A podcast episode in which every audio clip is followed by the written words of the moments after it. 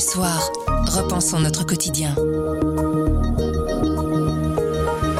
Bonjour, vous écoutez à propos le podcast d'actualité du journal Le Soir. Tous les jours, on vous propose des analyses, des explications et des décryptages. C'est notre oreille sur l'actualité. Le comédien Michel Boujna, bientôt de retour sur scène, il s'est confié à Nicolas Crous. L'exécutif des musulmans, privé de sa reconnaissance par l'État, on verra pourquoi le monde politique a son mot à dire sur les affaires du monde religieux. Mais avant, Frédéric Janssens, le greffier du Parlement wallon, est suspendu pour six mois. Nous sommes le vendredi 16 septembre. Je m'appelle Pierre Fagnard. Je m'appelle Sandrine Puissant. À propos, voici l'actualité, comme vous l'entendez. Frédéric Janssens, le greffier du Parlement wallon, est suspendu pour six mois. Le bureau du Parlement a décidé de sa mise à pied pour pouvoir enquêter sereinement sur les accusations de harcèlement qui le visent, des faits révélés au début de la semaine par le soir. On fait le point avec Xavier Kounas, chef du service enquête. C'est une étape dans la procédure après les diverses révélations et en particulier les menaces qu'il a proférées envers un agent et la plainte qui est euh, pendante contre lui au niveau de l'auditorat du travail de Namur. Eh bien, il a été décidé d'instruire dossier, c'est-à-dire d'écouter tous les membres du personnel, de voir les reproches qu'ils ont à faire sur le, les pratiques, potentiellement le harcèlement du greffier. Et donc pendant ce temps-là, on le met à l'écart.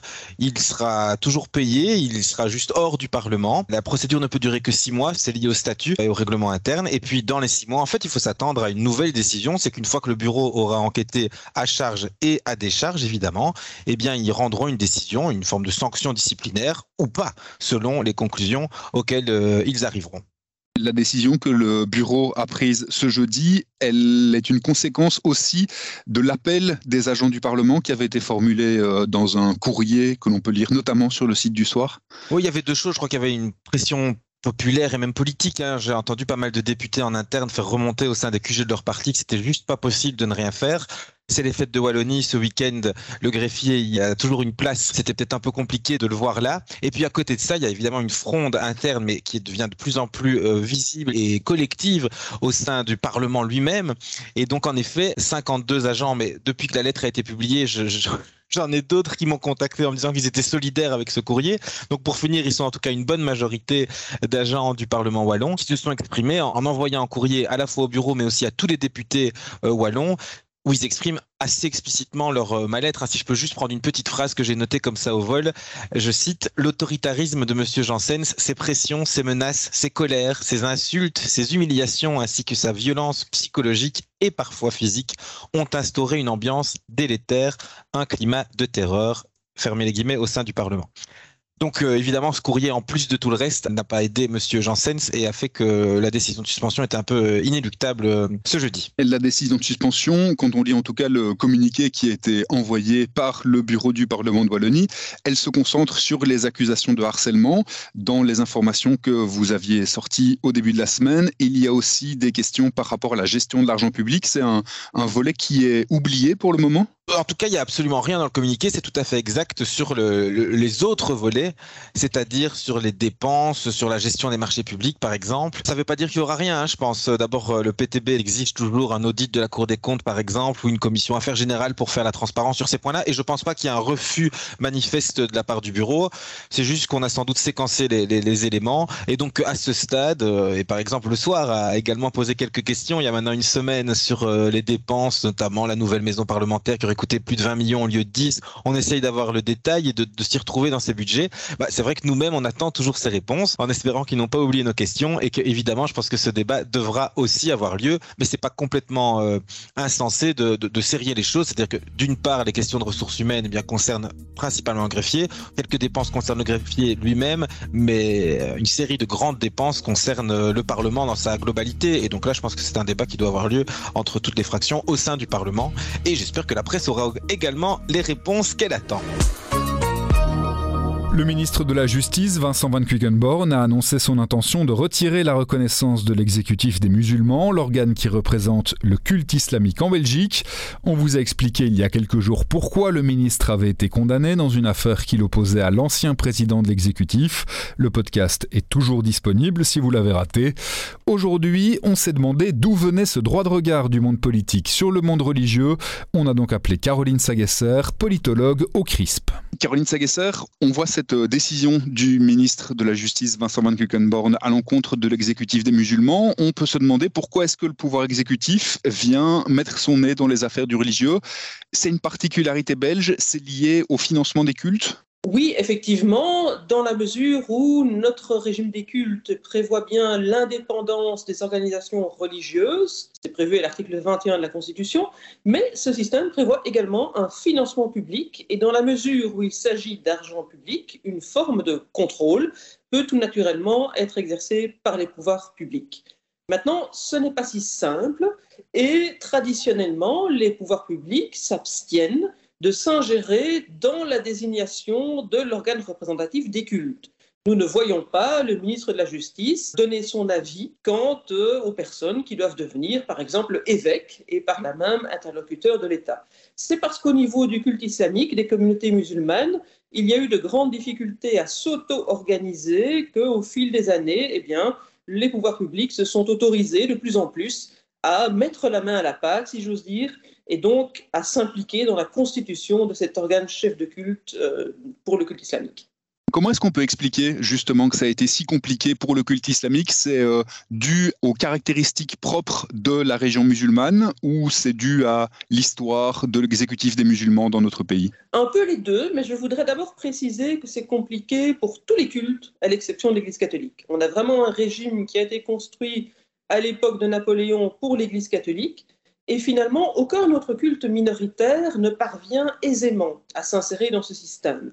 Euh, par exemple, au niveau du culte protestant évangélique, il y a des églises protestantes qui diffèrent fortement quant à la théologie, quant aux pratiques, et notre système les contraint à travailler ensemble, ce qui peut parfois être très délicat pour elles. Autre exemple, au niveau du culte orthodoxe, vous avez des églises orthodoxes nationales, euh, russes, grecques, euh, ukrainiennes, serbes, etc. Et vous comprenez bien que c'est aussi compliqué pour elles de s'entendre au sein d'un même exécutif. Donc le cas du culte islamique n'est pas isolé, mais là effectivement c'est le même type de problème. Nous avons des communautés musulmanes, des mosquées, qui sont issues de différentes traditions religieuses et nationales. On leur demande de s'unir, c'est compliqué. Et je crois qu'il faut ajouter que le culte islamique est l'objet d'une attention particulière, à la fois politique et médiatique, parce que on redoute que des, des difficultés, des défauts dans l'organisation de ce culte n'aient des effets délétères négatifs pour la société tout entière. Si le monde protestant le monde orthodoxe est traversé par de grandes dissensions internes, ça n'est pas perçu comme constituant un péril pour la société belge tout entière.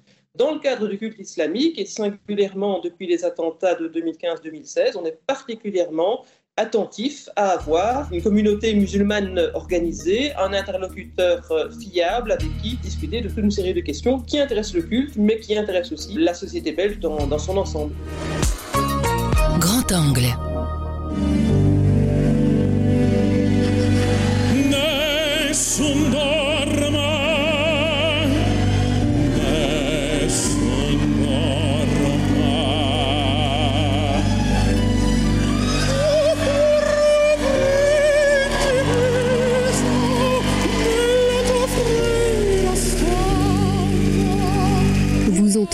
Véritable air d'opéra, sauf qu'il est interprété pour du faux par deux jurés et par le présentateur de l'émission America's Got Talent dans une vidéo truquée. C'était il y a quelques semaines. Le Belge Chris Houmé a bluffé l'Amérique et le jury de l'émission par le réalisme de sa vidéo réalisée en direct, générer des poèmes, des symphonies, des images, des voix, des vidéos. L'intelligence artificielle rend tout ça possible. Comment fonctionne cette technologie? Que peut-on en faire? Quels sont les risques? On répond avec Philippe Lalou, notre spécialiste média. Bonjour Philippe. Bonjour Sandrine.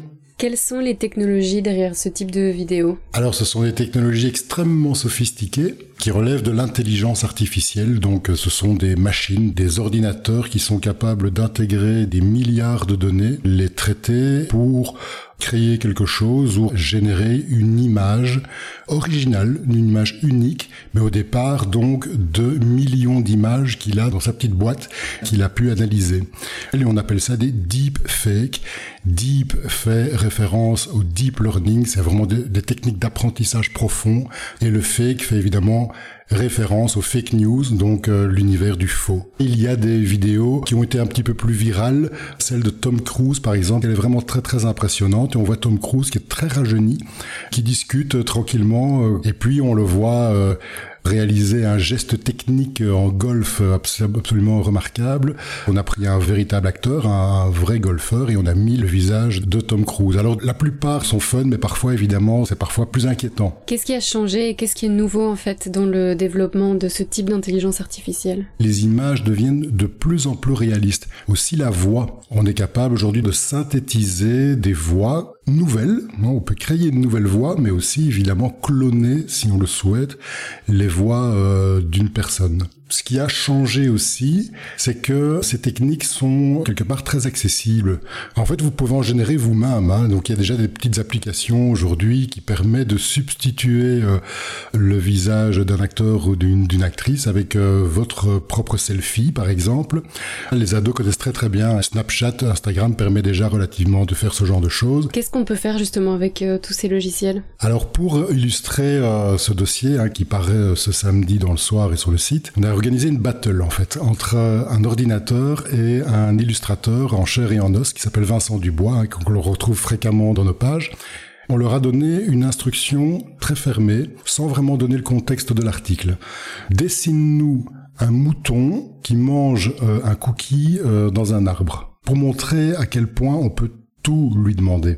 Donc on a utilisé Midjourney, et voilà, en 5 secondes, il nous a généré 6 images un peu spéciale, mais intéressante. L'illustrateur, lui, qui est quand même très très efficace, il lui a fallu une heure, qui nous a livré une image de type un peu BD, comme ça, bande dessinée, avec un, mouton un peu sympa. Et c'est un exercice extrêmement intéressant. Quand on a inventé la photographie, ben, les gens se demandaient, euh, tu n'es pas un artiste puisque c'est un appareil qui fait ta photo. Sauf qu'il y a des bons et des mauvais photographes, il y a des belles et des mauvaises photos. Ben, ici, c'est pareil, en fait. Quand on voit ce que nous, on a réussi à générer avec cette intelligence artificielle, franchement, c'est pas génial. Par contre, il y a des vrais artistes qui génèrent mais de véritables œuvres d'art, on dirait des toiles de maître euh, absolument fantastiques. Ce type de technologie ne veut pas dire la fin de l'art des artistes, des dessinateurs, des, poètes? Je ne pense pas. D'après Midjourney, qui est un, un, des logiciels qui est le plus utilisé aujourd'hui, le principal usage, il est artistique. Donc ce sont des artistes qui s'emparent de cet outil soit pour améliorer leur propre œuvre, soit pour en créer de nouvelles. Alors il y a cet exemple euh, récent d'un artiste américain qui s'appelle Jason Allen, qui a participé à une foire d'art euh, au Colorado, et il a raflé le premier prix avec une œuvre, on dirait vraiment euh, une toile de maître flamand du XVIIe siècle, mais comme si Rubens avait regardé Game of Thrones en fait entièrement conçue de A à Z par une intelligence artificielle, exactement la même que celle que nous avons utilisée pour générer notre mouton qui mange un cookie dans un arbre. À la différence, c'est que lui, c'est un artiste et il a généré un truc absolument magnifique et nous, ça ne ressemble pas à grand chose. Ce n'est pas la fin des illustrateurs, mais par contre, il y aura de plus en plus d'usages professionnels de ces outils-là. Lesquels, par exemple? Par exemple, en médecine, aujourd'hui, on utilise l'intelligence artificielle pour détecter des tumeurs sur des radios. Sur le front ukrainien, aujourd'hui, il y a des drones ukrainiens qui utilisent la reconnaissance d'images pour détecter des chars camouflés. On arrive tout de suite à voir la différence entre du camouflage et des feuilles, par exemple. Alors il y a des usages thérapeutiques aussi. Il y a un site, c'est absolument bluffant, qui s'appelle myheritage.com, qui permet de ressusciter en quelque sorte des parents euh, défunts il suffit de télécharger une image et euh, elle s'anime. Vous pouvez lui faire faire un sourire, par exemple, voire greffer une voix. Alors il y a des usages parfois surprenants. Par exemple, Plus belle la vie, vous connaissez la série. Pendant le Covid, une des actrices avait été euh, contaminée par le Covid. Malgré tout, la série a pu continuer. Ils ont fait un épisode en intégrant son visage et sa voix dans des séquences sur base d'anciennes images. En fait, là, on est plus dans la manipulation que la création. On prend d'anciennes vidéos et on recrée un doublage. quand on entend ça, on peut évidemment imaginer les dérives liées euh, à ces intelligences artificielles. Quels sont les dangers de cette technologie? Alors, je ne dois pas vous faire un dessin, mais quand il y a une innovation technologique, la pornographie n'est jamais loin.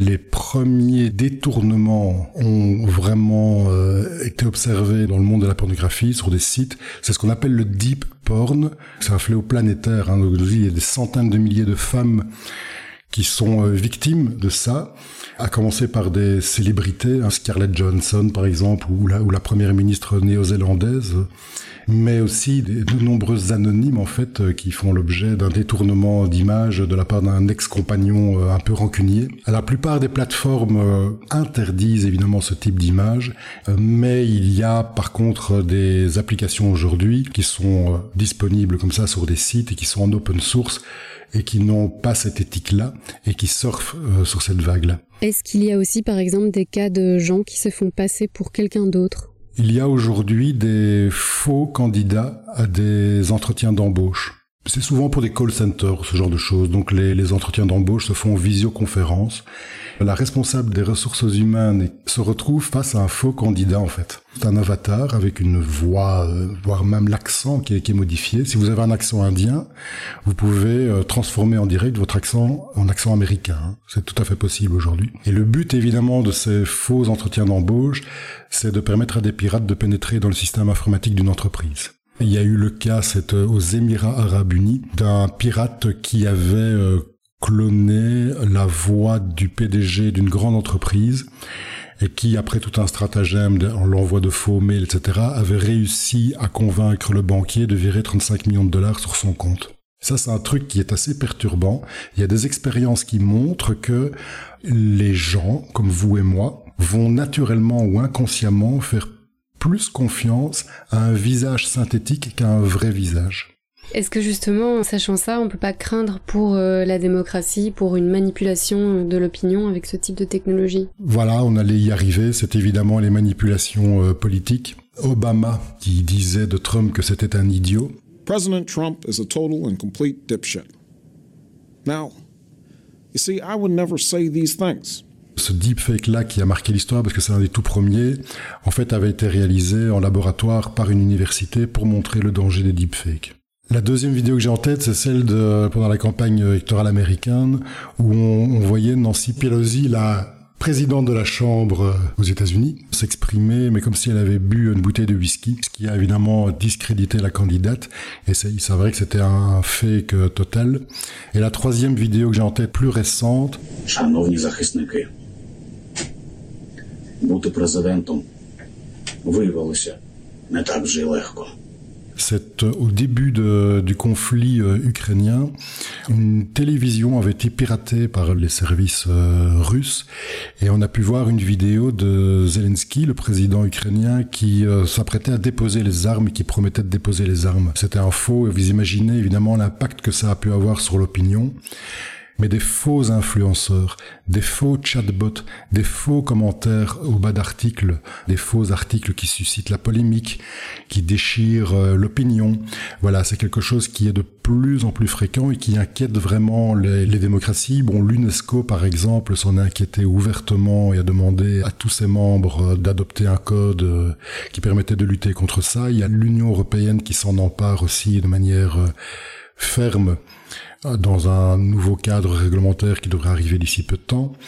Et le FBI s'est inquiété aussi de ce phénomène en se disant que les deepfakes allaient devenir une véritable arme de cyberguerre. La difficulté, c'est que naturellement, les gens croient ce qu'ils voient.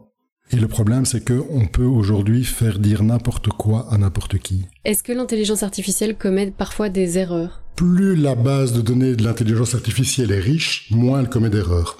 Et le problème des bases de données, c'est que ce sont des hommes qui les alimentent l'intelligence artificielle va reproduire toute une série de biais que l'on rencontre aujourd'hui dans la société. On va demander à une intelligence artificielle de dessiner un patron, un CEO.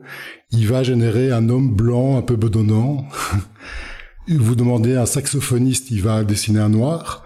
Si vous demandez du personnel soignant, il va dessiner une infirmière. Mais c'est quelque chose qui peut être corrigé. C'est vraiment la manière dont on va alimenter ces banques de données qui va permettre de les corriger. Et comment est-ce qu'on peut rendre ces intelligences artificielles plus éthiques? Est-ce qu'une intelligence artificielle peut être éthique? C'est toute la question. Une machine ne fait pas la différence entre le bien et le mal. C'est quasiment impossible. Quand l'homme des cavernes a, a découvert euh, pour la première fois un os, qu'est-ce qu'il a fait avec cet os? Ben, Il n'a pas construit une petite maison pour les oiseaux. Il a fabriqué une arme qui permettait de se taper dessus.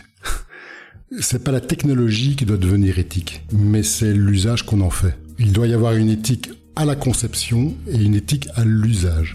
Merci Philippe. Merci Sandrine. Bouche à oreille.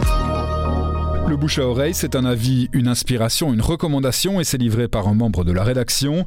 Michel Boujna sera de retour sur scène la semaine prochaine à Bruxelles. Son interview est à lire sur nos différents supports, Baptiste Gillot. Michel Boujna est de retour sur scène. Le comédien fête ses racines juives et franco-tunisiennes dans son nouveau spectacle Les Adieux des Magnifiques, un spectacle qui sonne comme un retour aux sources. Nicolas Crous, journaliste du service culture, nous en dit un peu plus. C'est un spectacle qui fait référence à l'un des premiers spectacles que Boujna a créé en 1984. À l'époque, il avait le début de la trentaine. Et ce spectacle, bah, c'est une sorte de galerie de portraits de trois anciens juifs tunisiens, Maxo, Julot et Guigui. Euh, c'est une ode aux anciens, c'est aussi une célébration des racines, de l'identité et, du pays natal de Michel Boujna. Parce que comment tu me vois? Comment tu me vois? Comme une vieille. C'est normal, c'est ta grand-mère.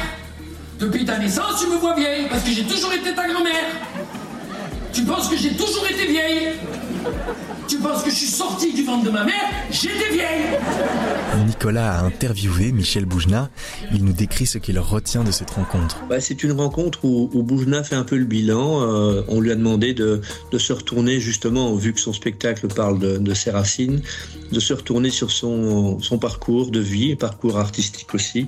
Il se raconte, euh, il raconte comment son enfance tunisienne l'a marqué euh, à vie. Il a vécu là jusqu'à 10-11 ans et comment le départ euh, forcé vers la France, puisqu'au fond il a dû suivre ses parents, l'a profondément déraciné. Euh, Aujourd'hui c'est un homme qui aime la France, euh, qui est très heureux, qui est très épanoui, mais il a, il a vécu dans une colère immense et avec une tristesse, une douleur incroyable dont il parle beaucoup. Ça, ça, semble assez misérabiliste comme ça, mais c'est plein d'espoir. Parce qu'au fond, Boujna pourrait reprendre le mot d'Oscar Wilde qui dit finalement soyez vous-même, les autres sont déjà pris. Si vous voulez voir Michel Boujna, retenez cette date, le 22 septembre. Il y jouera son nouveau spectacle en avant-première au Centre culturel Ducle. Les claquettes, c'est logique, parce que les claquettes, ça fait clac, clac, clac, clac, clac, clac quand tu marches. Les tongs, ça fait pas tong, tong, tong, tong, tong, tong, tong.